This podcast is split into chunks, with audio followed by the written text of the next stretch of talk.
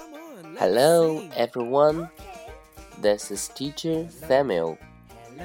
Today we learn letter O in the relevant words orange, octopus.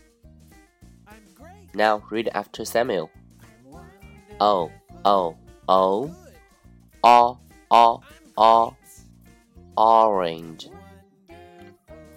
orange, octopus, octopus.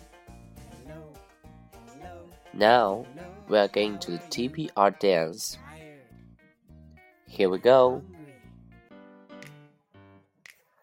Well, to the TPR from letter O. Orange. Octopus. Are you ready?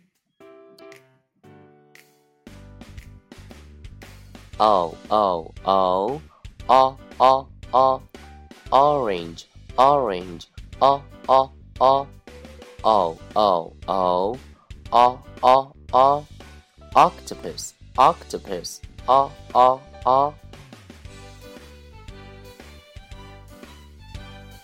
Thank you.